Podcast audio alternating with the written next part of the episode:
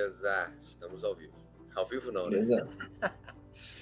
Estamos Legal, legal. Então, primeiras apresentações, né, Nicolas? Vou, é, obrigado por ter aceito aqui o nosso convite para a gente conversar e é bem-vindo né, ao nosso canal, ao nosso podcast. A gente vai ter esse- essa gravação aqui em dois formatos.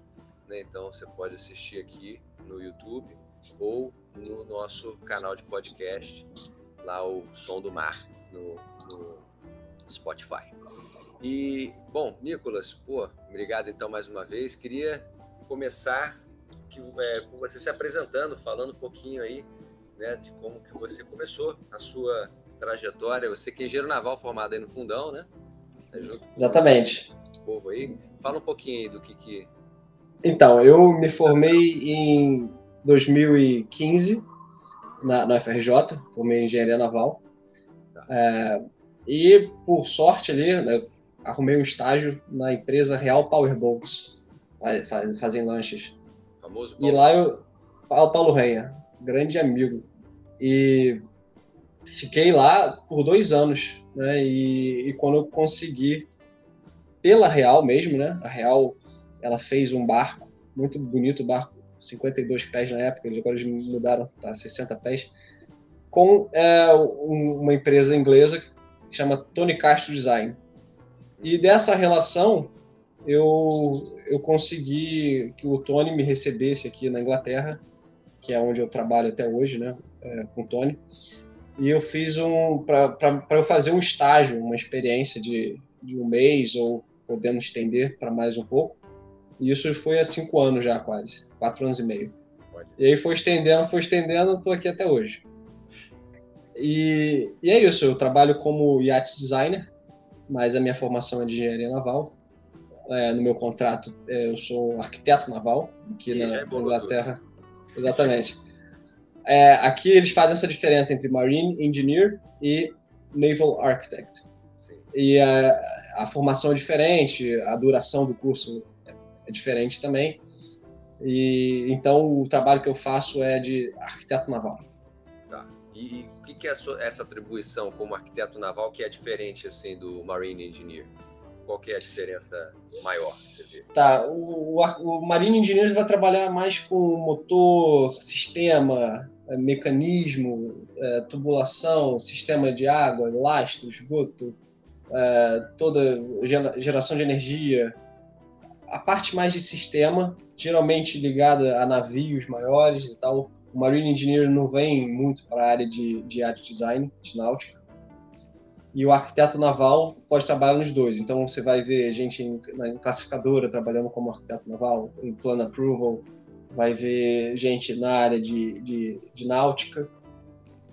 E o arquiteto naval vai trabalhar com é, projeto de casco, estabilidade, performance. é, é, essas questões, né? Quem, quem é de engenharia naval sabe exatamente a metade de um e a metade do outro. A parte E- legal a parte criativa e a parte, né? É. É, exa- geralmente o arquiteto naval está tá em projeto, né? O Marine Engineers não vem muito para o projeto. O projeto de máquinas, a parte de máquinas, sim.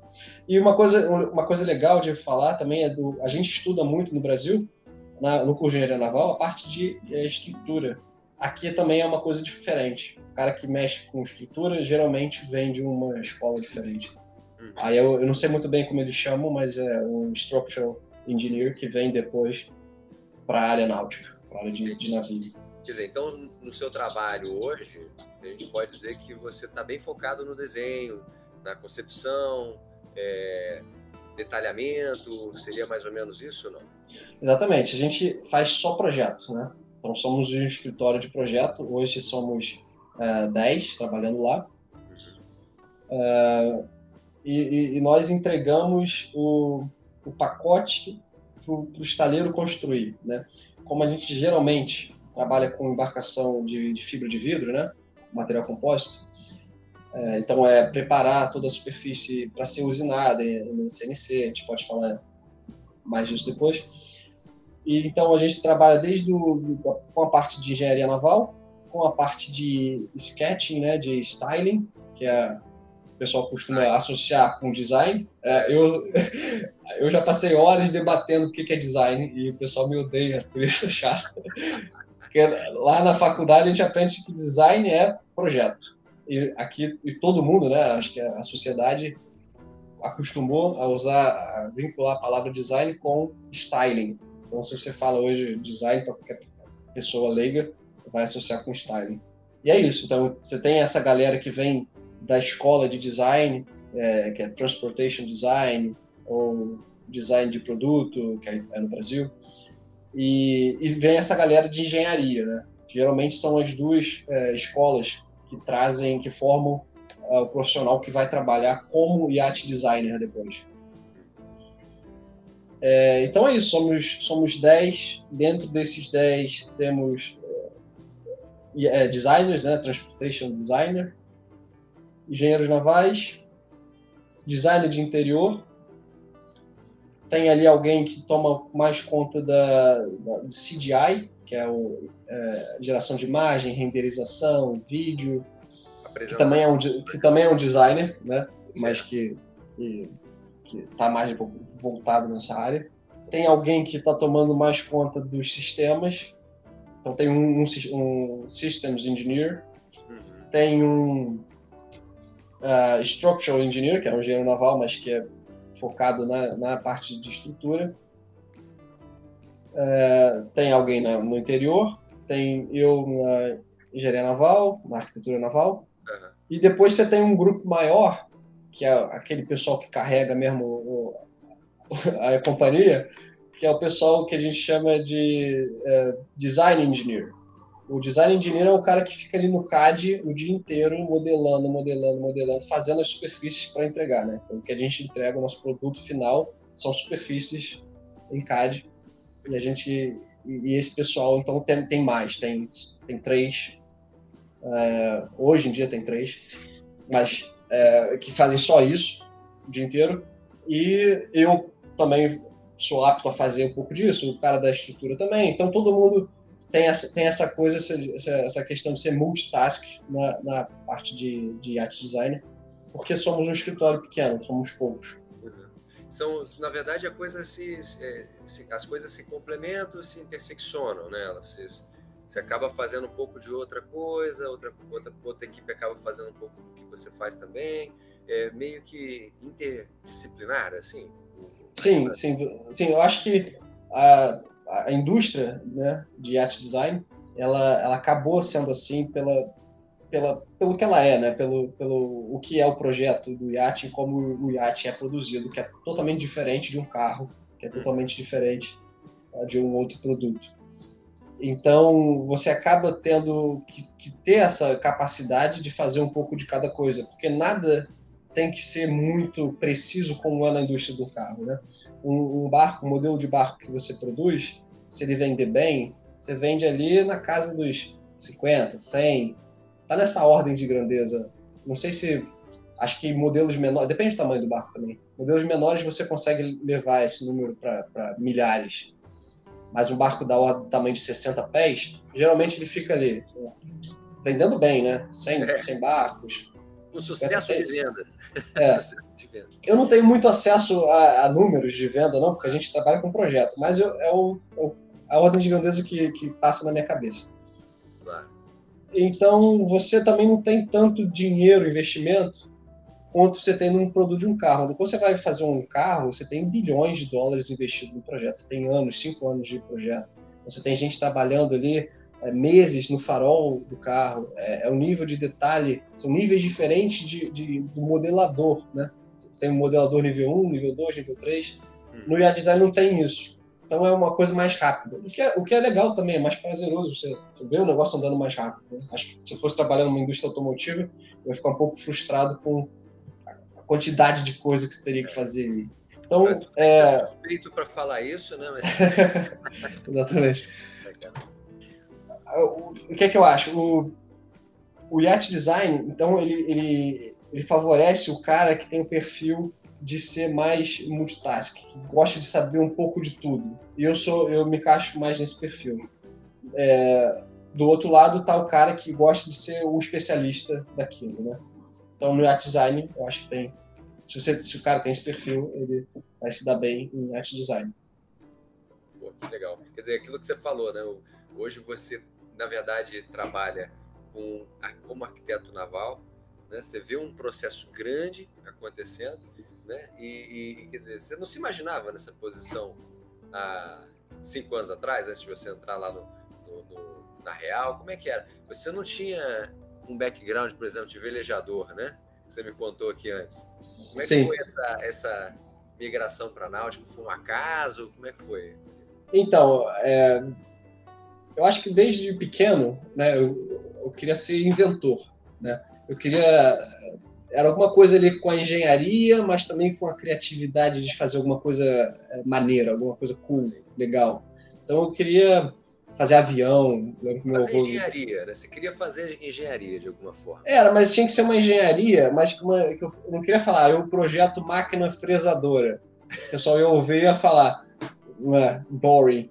Mas, entendeu? Eu queria fazer avião, eu queria fazer um helicóptero, eu queria fazer um tanque de guerra, eu queria fazer um barco, entendeu? Eu queria fazer um carro esportivo. Eu queria isso, eu queria fazer, projetar com engenharia, ser criativo, mas com alguma coisa que eu que me desse uma paixão, né? Que fosse um objeto de desejo, né? Que me desse é, alegria de estar fazendo aquilo. E ver o resultado depois falar, caramba, que barco. Você não faz isso, caramba, que máquina fresadora, né? E, e aí eu entrei na engenharia naval pensando nisso, que eu vou fazer barcos legais, que eu vou fazer lanche, que eu vou fazer iate. E aí é eu comecei a ver o que, era o curso, comecei a ver o que, era a indústria náutica no Brasil. Aquilo foi desmotivando. Logo no início da faculdade já não pensava que ia trabalhar com isso mais. Bate já faz bom. Né? Você fala, é, aqui e agora para onde ir, para onde correr? É, vamos ver o que, é que vai dar isso aqui.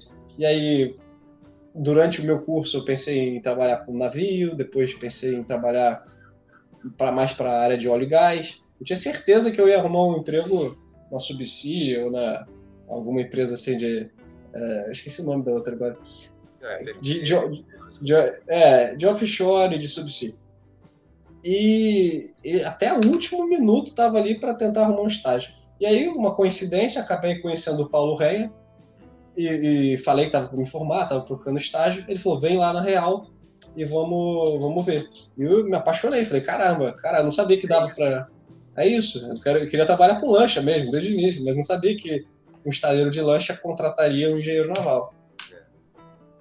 E aí, e aí é isso, né? Porque naquele momento ainda era muito assim. Você não tinha os estaleiros do Brasil, de náuticos, é, com uma equipe de engenharia tudo era feito ainda muito é, manualmente, é, sem ter projeto, você não tinha muitos. É, não tinha estaleiro com equipe de projeto. Às vezes você tinha um engenheiro naval que era o cara que chegava lá, dava o ok no barco e estava pronto, mas ele nem participava do projeto. A Schaefer foi o, o primeiro estaleiro do Brasil a ter, eu, eu acho, na minha opinião, que eu conheço, tá? Que teve uma equipe de projeto mesmo, é, fazendo o projeto inteiro em casa e projetando o barco. Embora eu estivesse fazendo, tentando fazer isso na real, mas eu era pouco, eu, tava, eu e Paulo, né? Eu, eu o. É, e ainda fazendo o barco daquele jeito mais, mais antigo. Hoje em dia, acho que já a tecnologia já chegou no Brasil, né? Aquele momento também era um momento de crise difícil para pro, os estaleiros estarem implementando, trazendo a tecnologia nova e, e, bancando essa mão de obra mais qualificada. Mas hoje em dia eu, eu já sei de mais estaleiros que têm uma equipe de projeto é, com, com, mais engenheiros e estão usando mais essa tecnologia de ponta, usinando em CNC, tendo o projeto quase 100% detalhado no computador antes de começar a fazer qualquer coisa. Então isso está evoluindo bastante, e isso é uma coisa assim que eu venho falando, já desde que eu comecei a falar lá, né, para pessoas da faculdade que vêm me perguntar desde que eu saí da Real, o Brasil já vem evoluindo bastante, tá? Uh, tem, tem bastante estaleiro no Brasil exportando barco para a Europa, exportando barco para os Estados Unidos. É... Então, é, é, um processo que está acontecendo sim, tá? Não, já, já tem outros estaleiros com equipes de projeto. mas naquela época não tinha e foi quando eu entrei. Eu falei, caramba, que sorte que eu dei de de estar tá entrando aqui. E, e foi e é isso, né? Essa, agora eu me perdi um pouco como é que era a nossa pergunta não, começou, é, mas... Eu estava falando exatamente dessa sua entrada, né? Quer dizer, você não você estava lá já jogando a toalha, literalmente, né? Quer dizer, uma faculdade que no seu tempo, no meu também, no Neilton hoje ainda, né? Que está na faculdade aí, nosso estagiário, é, quer dizer, é, totalmente voltado para offshore e de repente você caiu de paraquedas, foi isso que aconteceu, no meu ver, né? No, uhum. no estaleiro de embarcações de lazer de pequeno porte, né? De fibra de vidro, material compósito, né? Uma oportunidade que não aparece para todo mundo, né? Que apareceu lá para você por um acaso, talvez, não sei se né? você tinha uma... É, já conheci o Paulo, se você teve uma, uma ajuda, conheceu, ou se de, de repente simplesmente, pô, viu lá, Paulo, caraca, tem uma vaga aqui, vamos lá, que acontece, né? Então, puxa, é brilhante isso, né? Porque hoje a gente está conversando aqui justamente porque você teve essa, esse acaso aconteceu, né? Você caiu na, na área de náutica. E aí, se alguém te perguntasse, como eu estou te perguntando agora aqui, pô, ô Nicolas, então sua, sua vontade era sempre ter trabalhado né, com lanchas e veleiros e fazer embarcações? Aí eu acho que a sua resposta como foi, né? Ah, eu pensava, mas se não desse, eu ia trabalhar no offshore mesmo, porque era o que tinha. Exatamente, exatamente. Exatamente. Muito legal. E, e você, você, você, me falou que não veleja, não veleja, não veleja, não velejava e não veleja. Até hoje. Isso, isso. É, eu não, eu, eu não tenho nada contra barco a vela. e, e admiro, sim, a atividade de velejar, acho bem legal. Mas eu nunca tive a oportunidade, também nunca, nunca fui atrás disso, né? Na minha, na minha infância, eu, na, na, lá, lá, aí no Brasil. E quando eu entrei na náutica foi pelo, por um estaleiro de barco de motor, né? O Real só faz lanche. Como é 90% do mercado náutico do Brasil, né? É difícil ter, ter barco a vela sendo produzido no Brasil e tal, ainda mais se for de maior porte. E. É. é. E aí eu fiquei dois anos na Real, e quando eu venho para a Inglaterra, eu cheguei aqui no escritório de projeto que fazia os dois, fazia barco a vela, barco, faz, faz tudo. Se boia, a gente projeta. E, e, e fazemos bastante barco a vela. Por mais que mesmo aqui na Europa, né, a gente, eu moro em Southampton, para quem sabe de vela, foi aqui na na, na ilha aqui na frente, a Isle of Wight, que começou a America's Cup, né? E aqui é, é a capital, é um dos centros do, polo náutico de vela do mundo, né? Então eu morava ali, eu morava ali, a minha, minha, a minha casa era de frente ali pro bar onde é pra marina, né? então é, tá aqui tem muita vela. Agora, daqui a pouco você vai ter que velejar, né, velho? é, mas é frio aqui, cara. Vamos adiar o, máximo possível, porque esse frio realmente é cruel. Né? O frio é, frio é, é desanimador. E aí, quando pintou aqui o primeiro projeto de veleiro, eu era engenheiro naval, arquiteto naval da empresa, tinha que partir para cima, vamos aprender. E aí, cara, você pega o livro lá, começa a estudar o que, que, que, tinha de vela e comecei a aprender. Rosoviat Design. Exatamente, exatamente. Isso aí, é, é isso. Você estudou isso aí, você está com meia formação já. E é, o resto é experiência, né? Também. É. e então, aí quando você vem falar de vela, projetar um veleiro, o que que muda né, de um de um barco a motor? Você tem ali a questão de um balanço vélico, né? Que é uma coisa legal, mas assim muito fácil de se adaptar. Você sendo engenheiro naval, Excel o dia inteiro e você vai balanceando o lastro do, da quilha, né, com, com as posições, o, o, lead, da... só ler o livro lá do Larson, tá tudo lá. E essa parte foi muito fácil. Uhum. O que, que, você me falou agora antes da, da, da, nossa entrada é que você só sabe os termos de vela do inglês que você aprendeu. Inglês, exatamente, é. Então, pessoal aí, não se preocupem, né? É para tirar onda, porque... não sei. Eu sei mastro e, bulina, né? Sei lá, bulina. É isso que eu sei. Tá ótimo. E... Tá trabalhando em o que é isso que eu preciso. É, aí. Essa parte é muito fácil, é fácil, é fácil de se adaptar, você vendo, vindo de engenharia naval. Agora, quando você vem falar lá do rigging, running rigging, são todos os cabos, todas a, como é que funciona a vela e tal, aí, aí eu ficava um pouco mais perdido mesmo e precisava de ajuda ali da galera, que era arquiteto naval também, meu colega. Então ele tomava mais conta mais dessa parte, coisa de vela, coisa tal. Agora, eu tenho, eu tive que aprender também porque, por exemplo, eu vou fazer um estudo de peso, eu tenho que botar ali tudo que é material de vela e, e é super importante, né, no veleiro a questão de estabilidade, que depende totalmente do estudo de peso. E então fui aprendendo ali na raça, meio que vai sem gostar mesmo. E hoje eu não sei se eu gosto mais ou eu gosto menos. Digamos que é um desafio, né? Quer dizer, os seus desafios aí, quer dizer, um trabalho como outro qualquer, né, Nicolas? É importante a gente dizer, é... porque é, tem muita Não. gente que acha que, ah, eu sou yacht designer, então, pô, vivo uma vida de sonho, né? Quer dizer, a gente ouve muito isso, né? Eu quero ser yacht designer porque é glamouroso e tal. E tem também as fases, né, que não são tão glamourosas assim, né? Quer dizer, sim, sim. não é a sua praia fazer veleiros, nunca foi seu sonho fazer, mas tem que fazer, vamos lá, corre atrás, estuda, aprende e pede ajuda, né? A experiência vai ditando aí o seu, o seu aprendizado, né? Sim, sim, exatamente. Agora, a gente estuda e faz a faculdade lá de engenharia naval. Eu gosto, gostei muito do curso que eu fiz, né? E embora muito criticada as matérias de projeto, para mim foi uma das matérias que mais construíram a minha a minha capacidade profissional, né? Vem muito das matérias ali do final do curso, professor Richard, professor Porotade, e,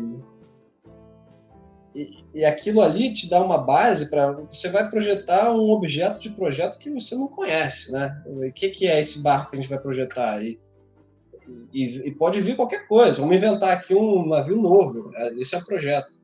Então, você projetar uma coisa que você não conhece é, faz parte da atividade do projetista, né? Você conhecer aquilo e, e, descobrir como é que tem que ser, como é, é uma coisa que não existe. Projetar algo que existe não é projeto. E algo que já existe, né? Então, por mais, quando vem uma coisa diferente, aí sim que a gente é, se enche de entusiasmo. E projetar um veleiro para mim desde o início foi novo, então tinha, tinha esse lado de emocionante. E tem um barco que você comentou que a gente fez há, há pouco tempo, que a gente pois projetou. É, chamar, o chamar a atenção agora, acho que era deixa, né? É, é o, esse veleiro de alumínio, o veleiro de expedição em. É super diferente. Super diferente, exatamente. De altas latitudes, High Latitudes uh, Expedition Vessel, que, que, ele se classifica, né? O que, que é o barco? O barco é um barco de, de alumínio veleiro, tem dois mastros, então já aí você já, já, já fugia totalmente do meu campo de normalidade. E para fazer expedição na Antártida, né? O pessoal pega aí National Geographic Channel, pega cientista, vai com eles lá duas semanas na Antártida e, e faz expedição, esquia, mergulha, né? faz tudo. Então é um barco que um desafio de projeto que é difícil de você arrumar uma coisa mais diferente, né? Alguma coisa que fuja mais da curva. É, é, é como se você tivesse mal comparando, né? Você fosse começar a projetar um submarino, né? Vou fazer aqui um uhum. submarino, porque nunca vi, nunca, nunca naveguei em submarino. Quer dizer, que é um, uma embarcação a vela de exploração antártica ou ártica. Né? Uhum. Próximo, totalmente fora do by the book. Pô, que legal é. que deve ter sido isso. E, e, e, o que, que foi esse, esse processo, assim? Quer dizer, para você, acho que em termos de aprendizado, né, legal pra caramba. É, você pode dizer que você já está habilitado para fazer outras, outros projetos como esse? É, como é que você se sentiu, assim, depois desse, dessa experiência do Velasquez? Ah, sempre teve, teve uma ansiedade muito grande desde o início para ser uma coisa assim nossa, nova, né? Embora eu não tivesse experiência, a equipe que estava ali comigo tem muita experiência. Tony tem 40 anos já projetou os dois Pelagic anteriores, né? Então, então, temos nosso capitão ali de projeto muito bem capacitado.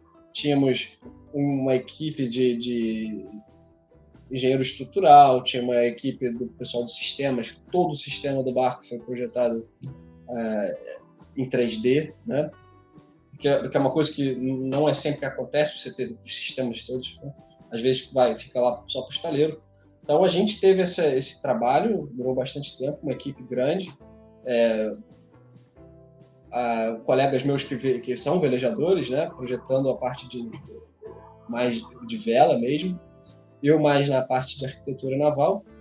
E, e depois isso vai para o estaleiro. O estaleiro também tem a expertise dele para adaptar, mudar alguma coisa que eles precisam mudar para adaptar ao processo de fabricação deles.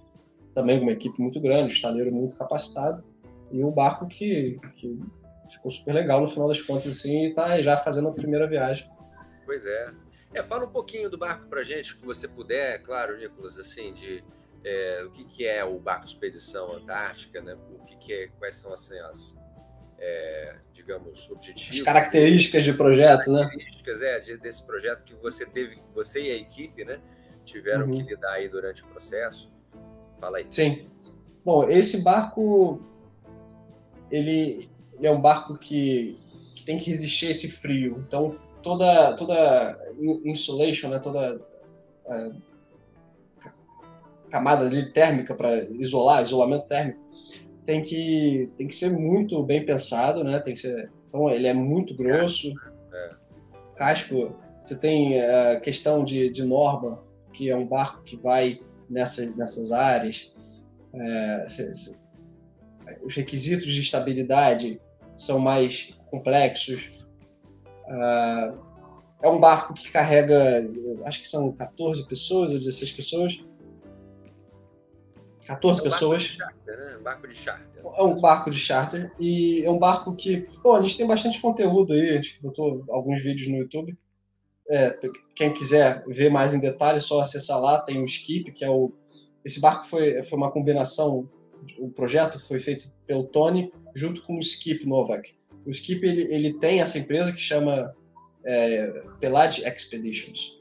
Ele não é o dono desse último barco. Quem, quem, quem, quem é o dono é um outro que contratou o Skip para projetar junto com o Tony o próximo Pelage. E o Skip, ele já foi na Antártida, acho que 33 vezes, uma coisa assim. Ele já fez. Então o cara sabe tudo, né? Então a gente, eu aprendi muito, né, do, do input, do, input do, do próprio cliente, né, que ele era o cliente. E é, mas o que? O barco. Acho que no vídeo tem lá o Tony e o Skip explicando esses detalhes. Então eu recomendo que quem tiver interesse no Pelagic, vai lá, bota Pelagic no, no YouTube, tem lá o, o, canal. Foi o 77 que saiu agora, né? O 77. Saiu Pelagic 77. 77. A gente vai botar o link aí na descrição do vídeo do, sim, sim. do, do episódio, para quem quiser ver. É. Legal. E, o que mais? Assim, é, é, um barco que, que é confortável, certo? Mas não é o mesmo nível de conforto que você tem no barco 70 pés de, de fibra de vidro que a gente costuma ver. É um barco que é feito para resistir à porrada. É um barco que não tem nada de, de computacional nele, não tem nada de eletrônico. É tudo mecânico. É, e Inclusive as próprias é, catracas, né, para você marear as velas, né, para você uhum. controlar ali, fazer o, a operação do barco, é tudo manual, né? O, o, Skip, se eu não me engano, ele comentou no vídeo para quem quiser ver aí, é, que ele gosta assim, quer dizer, o cara tá aprendendo ali, ele vai fazer na mão. Se ele não souber é. fazer na mão, é que é o risco, né? É exatamente, exatamente. E o Tony eh, fala isso no vídeo também, que o fato de ter duas, dois mastros é justamente para você diminuir o tamanho da vela e fazer ela mais manobrável na, no braço. Então você tem duas que você consegue manusear. Divide o esforço para facilitar a operação. Exatamente. E mas o que que, que ah, então é, não tem muito luxo e é tudo robusto, né? Feito para estar tá resistindo ali e se quebrar tem que dar para consertar. Então você tem um workshop dentro do barco com toda a ferramenta, você tem spare para todos os, itens. Alguma coisa quebrou, tem que ter alguma, um outro para recolocar. E se quebrar de novo, tem que ter outro para recolocar. Quer dizer, e... tem que sobreviver sozinho ou ser autônomo por dois meses da, da expedição que ela vai. Que ele vai... Do, do, acho que são duas semanas. Duas semanas. Que dura, é geralmente. É, não sei. Eu não tenho certeza do, do quanto dura, o mas. Que for. É, o tempo que for. É, vai saber. Às vezes você vai para duas semanas acaba dando, dando um problema, você não. tem que sobreviver por no mar, meses. É.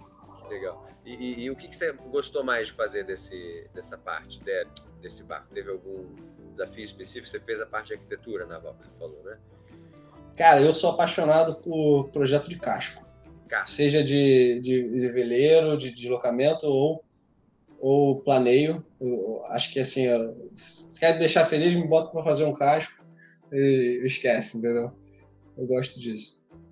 Que é um e... simbólico, né? Diga-se de passagem também. Ah, é, com certeza. E eu, eu acho, acho que dei a sorte de conseguir trabalhar com casco, entendeu? Acho que tem muita gente que, que que tenta, que gosta, é, é, o, é o, principal, né? A cadeira principal do arquiteto naval é, é desenhar o casco. E quando eu cheguei lá, lá, lá para desenhar o casco, para trabalhar com o Tony, era, era, o Tony que fazia os cascos, o Tony que sempre fez os cascos. E eu consegui é, sentar ali do lado do Tony. Ainda assim, eu faço os cascos junto com ele, né? Ele, ele que faz o casco, ele que toma as decisões. Eu, ele usa minha mão ali para projetar no Reno.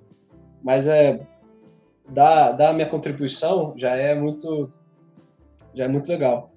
E eu vim também da Real, de um, onde eu aprendi muito com o Paulo Renha, que é um cara que passou a vida inteira dele projetando o casco e, e tentando aquilo, tentando diferente, mudando ali e tentando para chegar no casco que, que ele queria. E ele não muito diferente da maioria dos engenheiros navais, ele passava a vida inteira dele andando de barco, né? Então, é um conhecimento que, que, que ele tem que é muito valioso e que é difícil de você ter, né? É, até dono de, de estaleiro no Brasil não, não consegue ter a mesma quantidade de horas que o, que o Paulo botava nos barcos dele, entendeu? Quando a gente comparava o barco, quando ele vendia o barco dele de volta, é, revendia o barco, as horas no motor dele sempre estavam assim, muito a mais do que os outros clientes. que dá valorizava, mais dificuldade. Valorizava o barco. Tanto valorizava o barco. Às vezes é que é isso, né? Não sei se você está tendo essa oportunidade de navegar aí, não, não a vela, mas assim, né? Navegar de fato. É, de fato, dá ao, ao, ao yacht designer né? Um, uma vivência que é aquela que você não teria né? Você precisa, aliás, né, para poder projetar, seja em estaleiro, seja navegando, é legal pra caramba. E é, e é bacana você estar tá relatando isso, porque tem muita gente que pensa e assim, não está nem projetando como você também não, não projetava uma carreira como essa, de repente agora começa a pensar não vou navegar, vou procurar né, essa experiência, porque eu acho que é isso que dá um salto também de qualidade, né, como você está dizendo. Né? Sim. Legal, cara. Eu acho que assim, lógico que o barco a motor, principalmente, é um artigo de luxo em qualquer lugar do mundo. Né? E quanto maior o barco, mais caro, mais difícil é para você poder estar tá testando o que, você, o que você fez. Então eu, eu costumava ter mais acesso a, a test drive e tal quando estava no Brasil do que quando estou aqui, até porque nossos clientes, nosso principal cliente está na Polônia, por exemplo. É, o Pelagic tá, vai ficar no Chile. Os outros clientes também estão, cada um em um lugar. Tem poucos clientes aqui na, na Inglaterra. A Real estava no Brasil. Então, realmente é uma coisa que, que eu sinto falta, assim. E a, acaba que, que é o que é, né? A indústria é isso, o, o trabalho de art design é isso. E as ferramentas acabaram se desenvolvendo também para compensar um pouco disso, porque você não consegue estar tá testando o que você está produzindo. Então você tem que testar de uma outra forma. Então você tem CFD, você tem as ferramentas de é, análise probabilística, né, de comparação de Savitsky, né, e por aí vai, é, que vão estar tá permitindo que você se especialize nessa atividade de projetar um casco, mas ainda assim sem estar tá lá no casco andando com barco. Então, é, é isso, infelizmente. E o Paulo, né, voltando à história do Paulo, Paulo teve um pouco desses dois lados, da parte de engenharia e da parte e da parte experimental. Então, foi uma escola muito boa para mim. É. uma outra fase agora que você está vivendo, então, né? Quer dizer, aproveitando essa tecnologia, né? A evolução da tecnologia para você poder trabalhar até de forma mais remota, né? aproveitando o gancho da pandemia que você comentou, né? Uhum. É que você não pôde talvez ficar dentro do estaleiro, do estaleiro não, desculpe, do escritório, né? Como é que você faz, né? Talvez. E, e própria forma como o, o, Tony trabalhava, você comentou a, a, relação dele com a Real, né? Eles ainda, vocês ainda fazem projeto aqui para o Brasil? O último, o último projeto que a gente fez tem, tem alguns anos. É, depois a gente chegou a, a, modificar esse projeto, mas temos uh, estamos aí para Real, né? Assim que a Real quiser fazer o próximo barco com a gente, é super tá. bem-vindo e uma relação muito boa com a empresa ainda. Legal. E, e, e Nicolas, conta um pouquinho dos seus planos. Você está feliz aí, né? Claro, imagino que você esteja super realizado é, no, no, escritório. Mas o que, que você pensa para o seu futuro? Como é que você enxerga assim, o seu caminho profissional como yacht designer agora que você está aí no UK já faz cinco anos, é isso?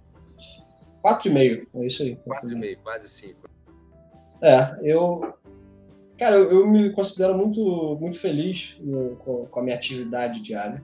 Não, não tenho do que reclamar. Eu gosto muito de, de ter um emprego que me dá essa, essa capacidade de estar mudando o que eu faço todo dia. Eu não, não fico dois meses preso no mesmo, na mesma atividade. Então, um dia eu estou fazendo um estudo de peso, no outro dia eu estou modelando, no outro dia eu estou na performance. E, e eu gosto disso, entendeu? De, de não, não me massacrar muito com uma coisa só.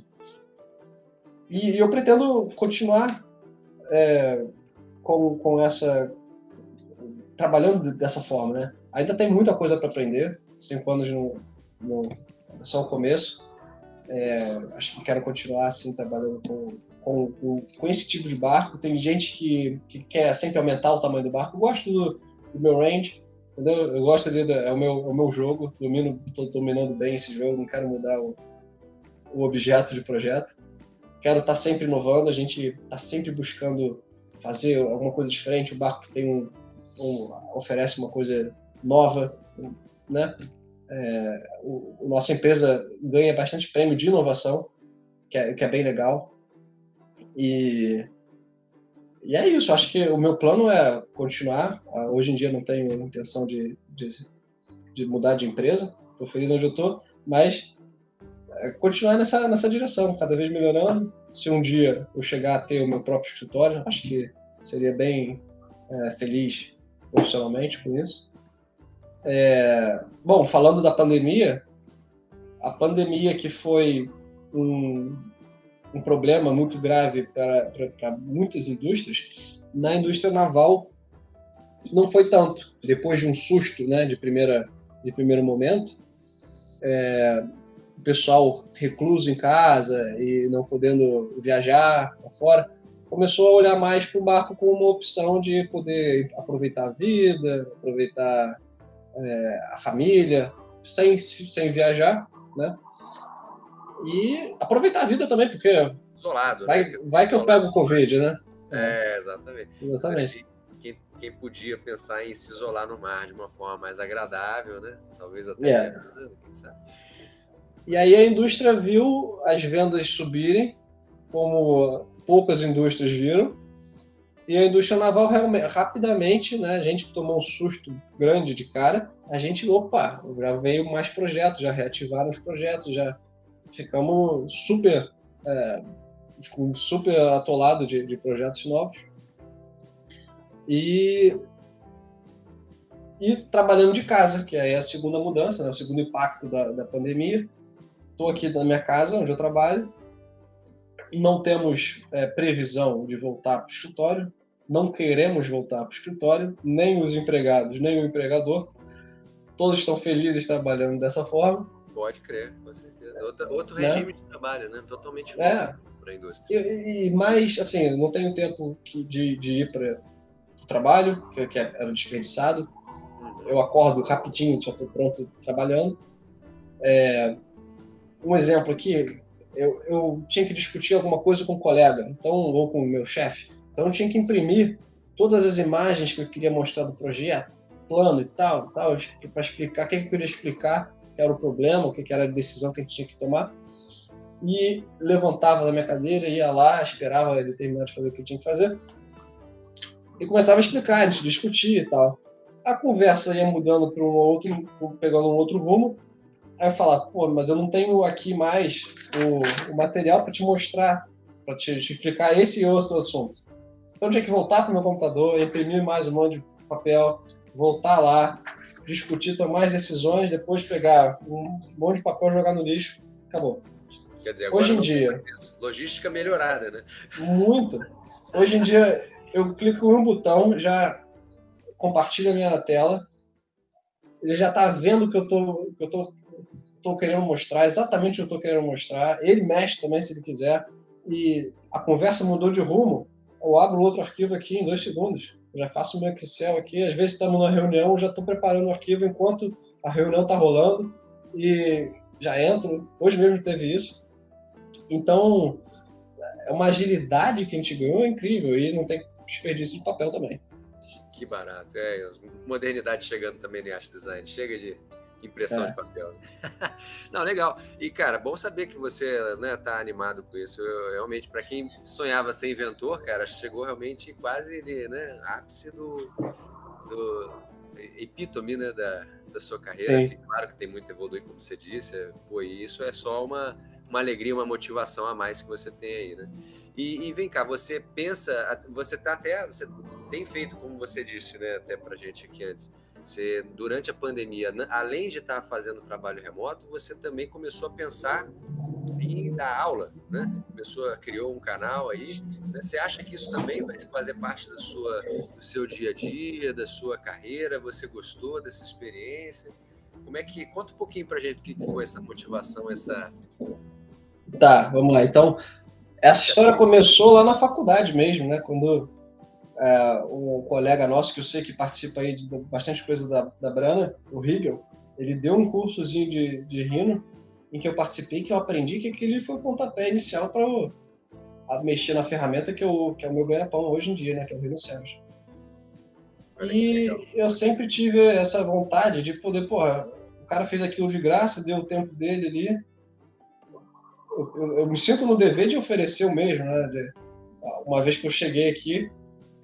E quando veio essa história da pandemia, que foi aquele primeiro é, boom que deu, é, que a gente ficou, a gente ficou em casa com tempo, tempo livre e tal, o governo estava pagando nosso salário durante as primeiras semanas.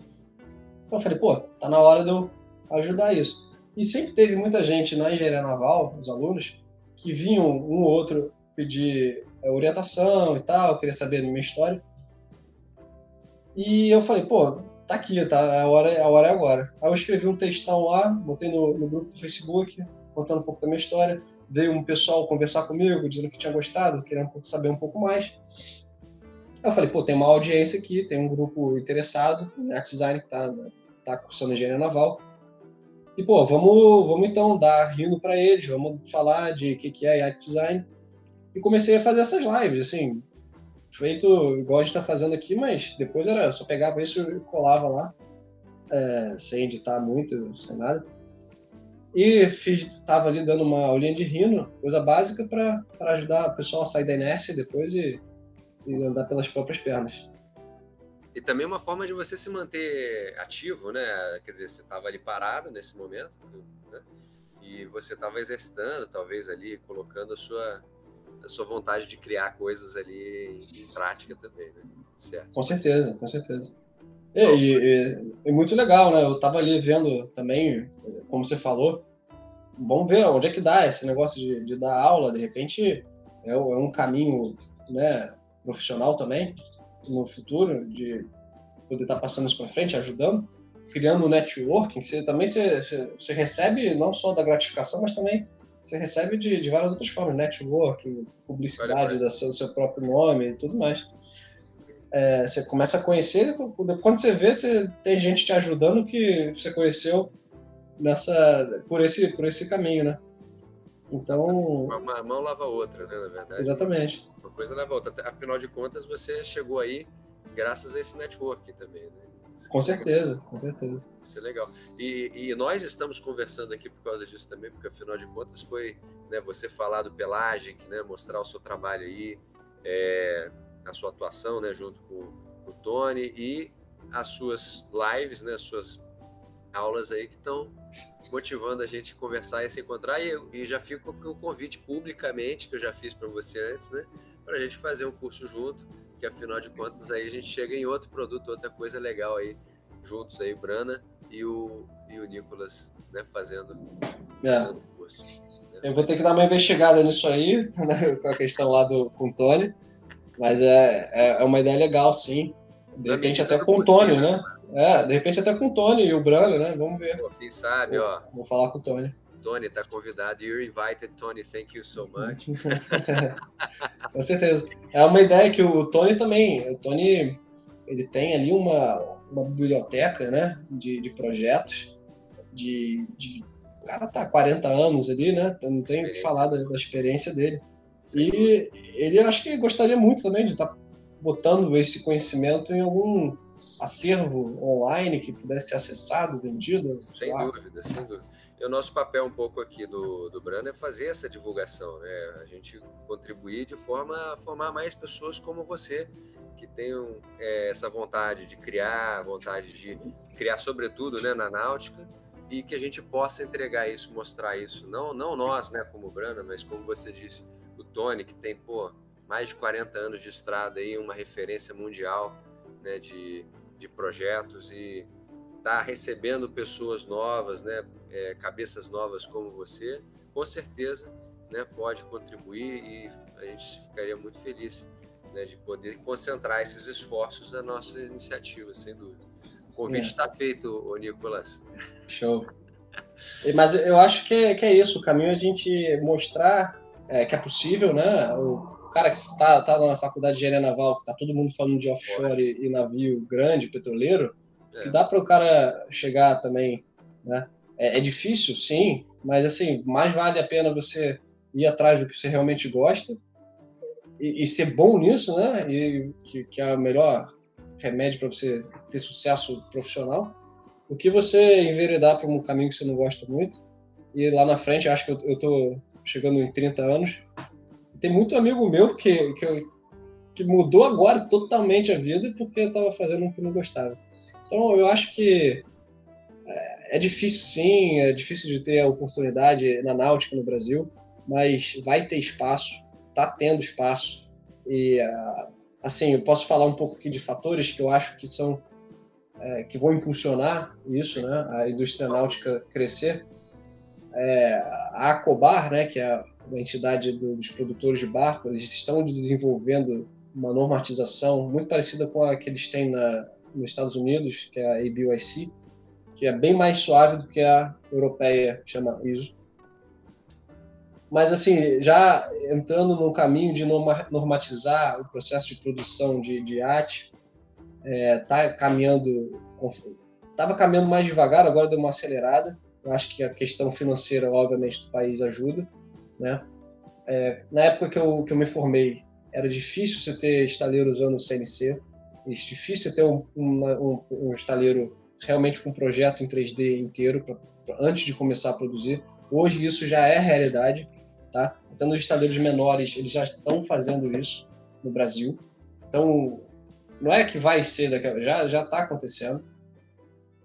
É, a questão de financeira mundial, com o dólar e o real do jeito que está, o Brasil está sendo um, uma, uma, grande oportunidade, né? Tá tendo uma grande oportunidade para produzir barco a preço muito mais baixo e está vendendo isso para fora. Então tem muito estaleiro aproveitando isso.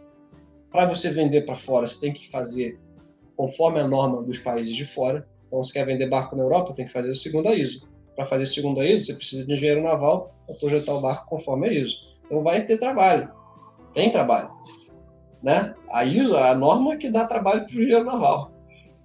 É, e do mesmo jeito que o estaleiro está tá vendendo barco para fora, o próprio engenheiro naval pode vender o trabalho de engenharia naval para fora. Porque é um cara que é bem capacitado. Agora, a questão é você convencer, demonstrar né, que você é capaz é, de fazer o trabalho. Então, tem que saber fazer inglês, tem que tem que estar com o inglês em dia, tem que ter um portfólio e tal. Ganhar essa experiência para chegar lá e convencer que é, que é, é o difícil. Mas acho que é possível. Eu, eu vejo meu futuro voltando para o Brasil, até né? trabalhando à distância. uma coisa né? que eu ia perguntar, mas eu falei, pô, não vou melindrar o tônico, né? Não quero tirar o cara da casa, né? Não, mas fala aí. Não, hoje em dia eu tenho total uh, autonomia para pegar meu laptop e ir para casa, para o Brasil, ficar ali uns meses, voltar para cá, ir para lá e tal. Temos um o nosso engenheiro é, que faz a, a, parte de estrutura, está na Argentina, trabalhando com a gente. Tem um outro aqui, em outro país da Europa. Tinha um no Japão, tinha um. Então, hoje em dia a gente trabalha com isso tranquilamente. Trabalha tranquilamente com é, é, cada um em um lugar, né? Eu já eu não vejo, eu tô aqui na minha casa, né? Então é. não faz diferença se minha casa é do lado São ou Pedro, longe. Ou no Rio de Janeiro, né? São Paulo, é. É. é, realmente é uma perspectiva bem interessante. Quer dizer, o que, que vai acontecer né, daqui para frente com tudo isso? Né? Quais são Sim. os que, que, a, indústria existe, está se fortalecendo, foi o que você falou. Né? Agora é saber como que, que vai ser a dinâmica né, do trabalho. É. A, o, a pandemia aumentou também a venda de barcos, não só no Brasil, como no resto do mundo. Né? Justamente. Né? Justamente. E a gente e... espera, quer dizer, tendo um pouquinho mais de, desses fatores né, que você mencionou aqui no Brasil para a gente poder desenvolver essa, essa indústria rapidinho, quer dizer, a nossa, é, nossa capacidade de desenvolver um, uma indústria nova vai acontecer. Né? A náutica tem um potencial imenso né, no Brasil, imagina, um país com 8 mil quilômetros de costa, sempre digo isso, todas as lives que eu faço, né, é meio até inacreditável a gente estar tá virando as costas para isso. Né? Acho que no momento que a gente aprender que é, tem esse potencial e que ele tem o mesmo mesma capacidade né, de gerar emprego e renda que um offshore, que, sei lá, né, uma outra indústria naval mesmo pesada, aí eu acho que a gente deslancha, acho que a gente vai fazer. E bom, bons profissionais a gente tem, tá aí o seu exemplo, né? Você é, mostrando que Sim. tem pratas da casa. Hein?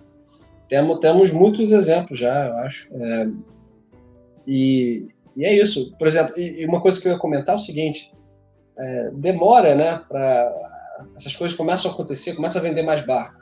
Mas até o momento que começa a contratar mais engenheiro para produzir os futuros barcos, tem um delay. Né? Então, eu vi isso quando eu entrei na faculdade. Quando eu entrei na faculdade, era engenharia naval, era a profissão do futuro, não sei o que, tava todo mundo saindo da faculdade correndo para se formar, para porque estavam contratando. Já acabando, a... né? Já aquele momento, é. já nos finalmente, mas você ainda tinha aquela perspectiva, né? De óleo e gás. É. Exatamente. Cinco anos depois, já estava embaixo. e, então tem esse delay. Então a questão é: essas coisas vão estar tá aparecendo, acho que daqui a uns anos, vai estar tá aumentando. Mas que hoje não esteja lá ainda, mas o cara que está se formando hoje na faculdade vai, vai na fé, porque vai, vai, vai melhorar, entendeu? É, não é porque a situação está ruim hoje que daqui a três anos, quatro anos, quando ele estiver se formando, não vai não vai estar tá melhor. É, e o mais, o mais legal é isso que você falou também, fazer o que gosta, né? Não, não ah, é. por vencido e aceitar aquilo que tem para hoje. É.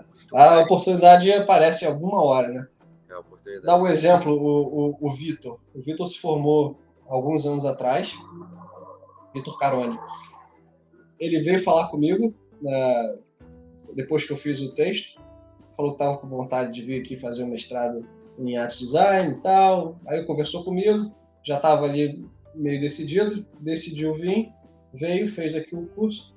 Cara, acabou de arrumar um estágio na Winch Design, que, assim, não tenho o que falar da companhia, é a companhia melhor do mundo no que faz, que, que projeta interiores, design de super iate. O cara tá na melhor de todas, entendeu? Ele tava ali no Brasil, sem assim, querer trabalhar com iate design, mas não, não sei, tava meio perdido, veio aqui, fez o mestrado, pô, conseguiu o estágio, tá lá, amarradão. A gente conversou com ele outro dia aí, o Vitor, né? É. é. Fez um esforço para poder né, sair do pô, sonho, realizar o sonho. Ele tava aqui em Southampton, né? Então ficamos amigaços. E, legal, e, e, é isso. Ou seja, a, a oportunidade aparece. Cara vai, corre atrás que uma hora vem, você não sabe de onde vai vir. Não é fácil, não é fácil, não é, fácil. não é rápido, mas aparece, existe. E se tudo der certo, né, se a gente fizer o nosso dever de casa direitinho, vai vir, né, vai, vai acontecer também no Brasil, que é o que a gente está lutando para fazer. Com certeza. Bom, Nicolás, brigadaço, cara. Muito legal o papo. Curti a beça. Acho que a gente até passou da hora, né? Que a gente tinha esse, Uhum. o prometido de falar, vamos gravar lá uns 40 minutos, meia hora, já está aí quase uma hora e, uma hora e pouco uhum. já, né, falando. Mas, é, gosto muito, obrigado pela oportunidade de estar falando para quem for ouvir aí. E é. meu prazer. Obrigado aí. O prazer é nosso e vamos fazer, vamos fazer mais vezes isso se a gente curtiu, né? É legal a gente bater esse papo. Né? Sempre que tiver um projeto novo aí, né? A gente poder falar sobre isso, o que foi que motivou a gente, conversar, enfim, mostrar o seu trabalho, né, o trabalho do escritório onde você trabalha, que é um trabalho conjunto, como você bem falou, todo mérito né, para o Tony, que reuniu tudo, todo mundo, esse time aí, e enfim, para a gente motivar cada vez mais esse povo. Né? É... E ah, só lembrando, você comentou do, do texto que você escreveu, para quem não sabe, para quem não ouviu o conversa em off aqui, o, o Nicolas é, escreveu um texto né, nas redes sociais aí falando como que ele como foi sua jornada, não é isso, Nicolas? Como é que você chegou aí e tal, relatou um pouquinho disso que você mencionou aqui e que a gente já combinou, vamos, vamos tentar publicar isso aqui junto no Brana também no blog para dar mais visibilidade, que eu acho que isso é, é, um caminho que todo mundo, né? Quanto mais sim, sim. puder saber, melhor. Né? Então depois a gente bota o link aí assim que sair. Perfeito, Legal. perfeito. Nicolas, mais Obrigado, Luiz. Valeu mesmo. Grande abraço. Um abraço. Até a próxima.